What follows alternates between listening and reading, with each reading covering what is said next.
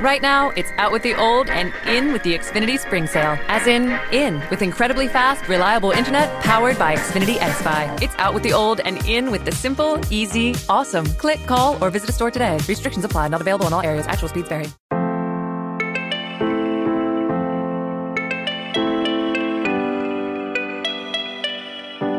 Hola amigos de eh, Inglés en Irlanda.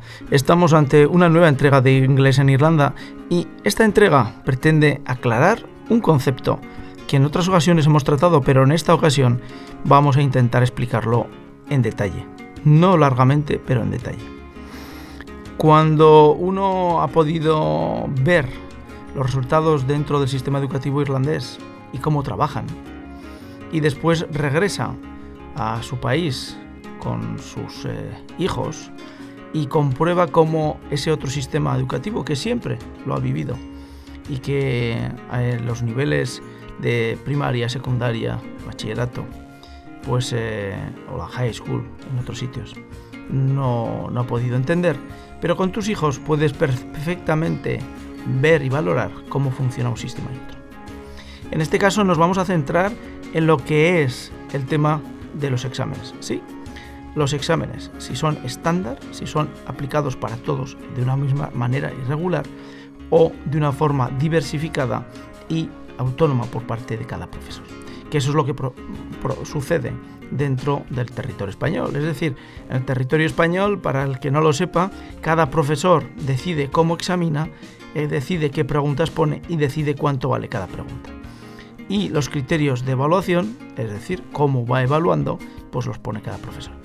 Sí, ya sé que la ley dice que existe un departamento, que el departamento supervisa, que los criterios son comunes, que las valoraciones se tendrán en cuenta de forma común, pero la realidad es que cada profesor realiza el acto de evaluación de forma autónoma, libre, independiente y con sus propios criterios. Eso hace que de entrada todos aquellos que se examinan el sistema dentro del territorio español, sea por comunidades, País Vasco, Cataluña, póngase usted donde quiera, eh, cada profesor decide cómo y de qué manera y cuánto vale cada, cada examen y cuánto vale cada pregunta, los trabajos cómo se valoran, etc.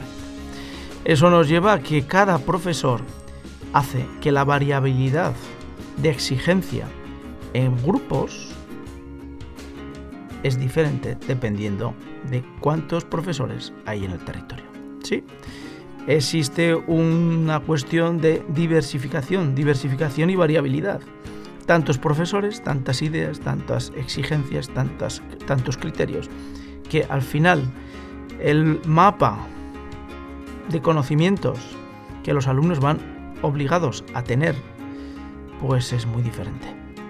¿Cómo se hace en Irlanda? Pues eh, sencillo, eh, igual que en el sistema inglés, que son amigos de, normas estándar.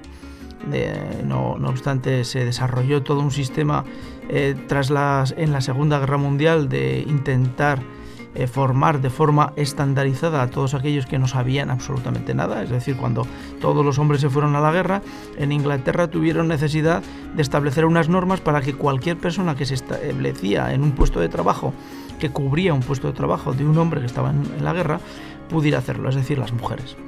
Eso hizo que se desarrollaran todas las normas de la British Standard para la industria, la, estandarización dentro de, los hospitales y también, como no, en, la educación. Y en Irlanda en concreto, eh, uno tiene que las normas, las formas de examinar los valores de las preguntas están previamente establecidos por criterios desde Dublín y son consultables por todos aquellos que se enfrentan a los exámenes desde el principio del curso. El profesor pues prepara, pero examina otra persona, otro organismo y evalúa otro organismo y la, eh, lo que sería el examen está puesto por un organismo de tal forma que participan en lo que sería la extracción del conocimiento de los alumnos que han obtenido durante ese año escolar, participan muchas personas. Se ponen de acuerdo y definen ese estándar. Eso hace que todo el mundo se homogeneice en los conocimientos y en las formas de obtenerlo, pero sobre todo en la valoración de cada uno. Y que los conocimientos con esa valoración estén más bien balanceados, estén equilibrados, es decir, que el 6 con respecto a los conocimientos obtenidos para conseguir ese 6 sean homogéneos en todo el territorio. Eso en España no existe. Y no existe por lo que he explicado al principio. Cada profesor decide cómo, cuánto y de qué manera pregunta, cuánto vale cada pregunta y decide también cómo esa pregunta tiene que ver con lo que ha explicado en clase. Eh, vuelvo a insistir que existen los departamentos, pero los departamentos como tal son figuras administrativas que, entre comillas, intentan colocar una homogeneidad, pero no lo consiguen. ¿Por qué? Dentro del territorio español existe una norma que es libertad de cátedra, que en su día eh, existió para lo que eran las universidades, pero poco a poco fue descendiendo hasta los últimos eh, peldaños de la educación y eso ha llevado a que cualquier profesor, cuando existe un compañero o un departamento que le exige una coordinación, rápidamente levanta la bandera de libertad de cátedra. Es decir, yo puedo enseñar a mis alumnos de la forma que quiera, puedo examinar de la forma que quiera y crea con mejor y conveniente y puedo evaluar a los alumnos de la forma que yo considere mejor. Existen unos elementos mínimos que la ley establece y que por lo tanto me tengo que sujetar, pero la realidad es que no es como en Irlanda. En Irlanda la norma, el examen, está estandarizado, está equilibrado. El profesor no coloca el examen, el profesor no pone el examen, el profesor no evalúa el examen. El profesor tiene la obligación, la responsabilidad de que sus alumnos aprendan y consigan los conocimientos que más tarde, por los que más tarde serán preguntados y evaluados. Eh, sé que cuando se habla de resultados eh, todo el mundo se pone muy nervioso. ¿Por qué? Pues porque a nadie nos gusta que nos comparen, nos midan, que nos digan que esto es mejor y aquello peor. En este caso no pretendo tal cosa, simplemente pretendo dejar claro que el sistema dentro del territorio español con respecto al territorio irlandés es diametralmente opuesto. Y vuelvo a recordar que las situaciones de Irlanda y España en lengua y en matemáticas son mucho más favorables para los irlandeses que para los españoles. Dirán que las normas y los tipos de examen, exámenes de eh, eh, Irlanda son más parecidos a la prueba PISA, que es la norma y la prueba estandarizada internacionalmente para todos los países. Pues puede ser, pero lo que sí está, es cierto es que detrás de esa norma, detrás de ese tipo de, de examen estandarizado, existen unos conocimientos que se logran, que se obtienen. Eh, por ejemplo, el tema de la lengua. Irlanda está de las primeras posiciones y España no. Y bueno, pues eh, la realidad es que existen elementos, eh, como por ejemplo la lectura, que en Irlanda se ve, todo el mundo lee, se vende mucho libro, se mm, tira mucho periódico y en España pues no tanto. ¿Por qué será?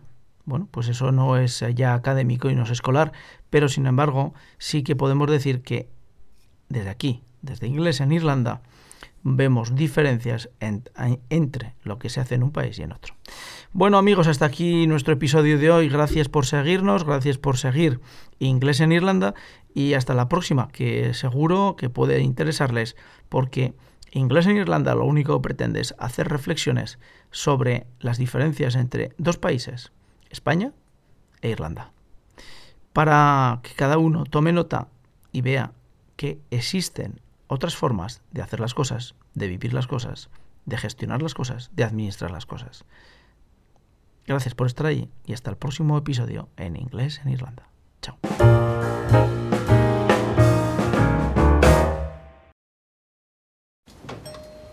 Welcome to Sherwin Williams. Hi there.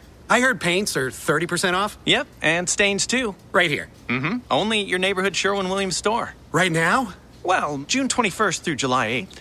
Ah, bring it in. I'm a big hugger. It's cool.